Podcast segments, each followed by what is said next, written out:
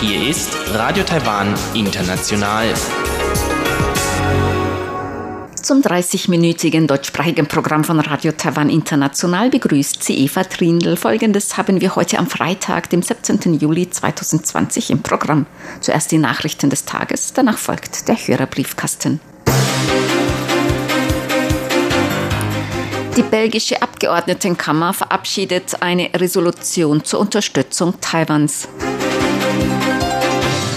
Taiwans Parlament bestätigt die Nominierungen der Mitglieder des Kontrollhofs. Und das Epidemie-Kommandozentrum bestätigt zwei Neuinfektionen mit dem neuartigen Coronavirus.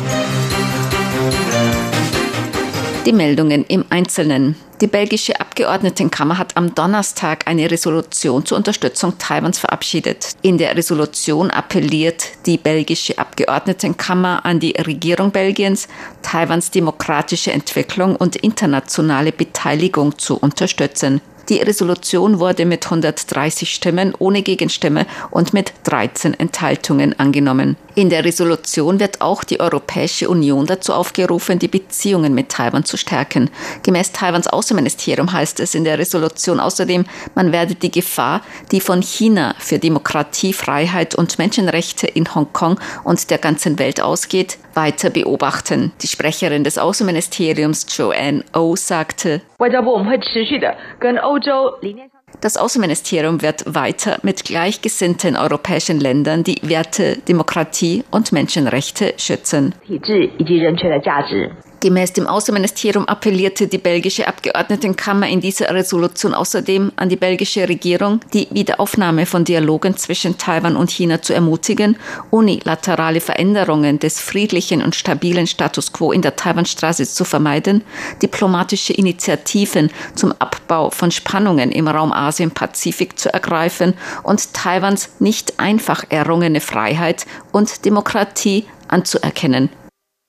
Das Parlament hat heute Chen Qu als neue Kontrollhofpräsidentin bestätigt. Chen Qu ist frühere Generalsekretärin des Präsidialamts und frühere Bürgermeisterin von Kaohsiung. Sie wurde mit 65 Stimmen bestätigt, bei drei Gegenstimmen und zwei ungültigen Stimmen. Parlamentspräsident Yoshi Kon gab das Ergebnis der Abstimmung bekannt.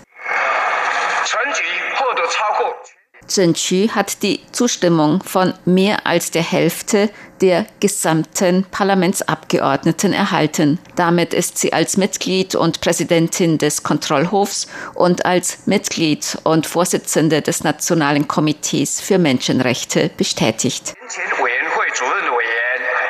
Auch die weiteren 26 von Präsidentin Tsai Ing-wen nominierten Kontrollhofmitglieder wurden bestätigt. Die größte Oppositionsfraktion KMT hat die Abstimmung boykottiert. Der Abstimmung gingen vehemente, teils handgreifliche Auseinandersetzungen um die Nominierung von Chen Qu voraus. KMT-Abgeordnete hatten längere Zeit das Podium besetzt, um die Überprüfung der Nominierungen für den Kontrollhof zu blockieren. Die KMT kritisierte, dass Chen zu regierungsnah und nicht nicht unparteiisch sei.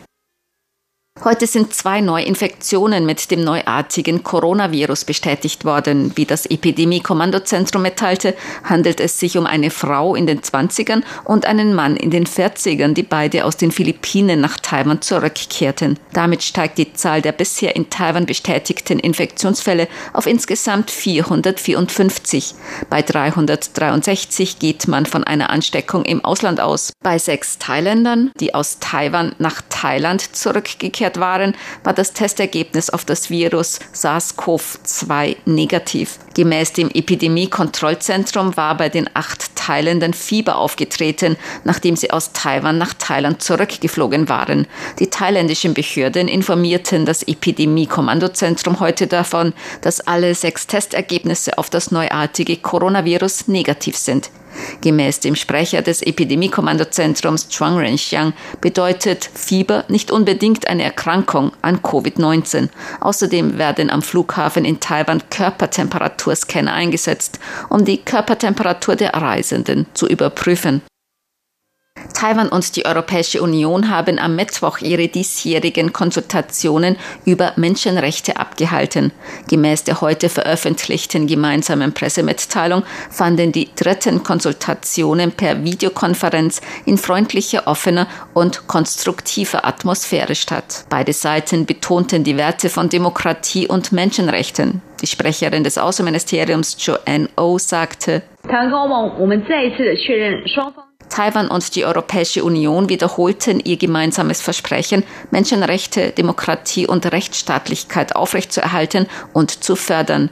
In Zeiten der Covid-19-Pandemie wiederholten beide Seiten die Bedeutung von Dialogen, Kooperation und Solidarität, um den Herausforderungen durch die Pandemie zu begegnen und die fundamentalen Werte zu unterstützen. Gemäß der gemeinsamen Pressemitteilung führten die Europäische Union und Taiwan einen Meinungsaustausch über ihre Menschenrechtssituation und Menschenrechtspolitik. Beide Seiten einigten sich darauf, die nächsten Konsultationen über Menschenrechte als reales Treffen abzuhalten, falls es die Umstände ermöglichen. Die diesjährigen Hangguang Militärübungen sind heute zu Ende gegangen. Der Vize-Generalstabschef Xu Yanpu erklärte die fünftägigen 36. Hangguang Übungen heute für beendet. Die Übungen seien nach Plan durchgeführt worden und die angestrebten Ziele erreicht worden, so Xu. Die Übungen sind jedoch von zwei tödlichen Unfällen überschattet worden. Alle Soldaten und Soldatinnen trauerten um die vor und während der Hangguang Militärübungen bei Unfällen ums Leben gekommenen vier Kameraden, so Xu. Zwei Soldaten starben an den Folgen eines Unfalls bei einem Landemanöver im Rahmen der Vorbereitung zu den Hangguang Übungen. Bei einem Hubschrauberabsturz kamen gestern beide Piloten ums Leben. Gemäß Militärangaben landeten die Piloten trotz Problemen mit der Rotorgeschwindigkeit des Hubschraubers nicht sofort, weil sie sich über einem Wohngebiet befanden. Präsidentin Tsai Ing-wen hat die beiden Piloten heute als Helden gewürdigt. Die beiden haben sich dagegen entschieden, sofort zu landen, um nicht Schäden an den Wohnhäusern, Verletzte und Tote zu riskieren. Deshalb beschlossen sie, umzukehren und haben so die Gelegenheit versäumt, ihr eigenes Leben zu retten. Sie sind unsere Helden. Die Präsidentin traf heute mit Familienangehörigen der Piloten zusammen. Sie versprach, dass die Regierung alles in ihrer Möglichkeit Stehende tun werde, um den Familien der Verstorbenen beizustehen. Das Außenministerium hat heute eine weitere 30-tägige automatische Visumverlängerung für ausländische Besucher bekannt gegeben. Ausländer, die bis zum 21. März mit Besuchervisum, Visum bei Einreise oder visumfrei eingereist sind, erhalten eine weitere 30-tägige automatische Visumverlängerung. Die Verlängerung muss nicht beantragt werden.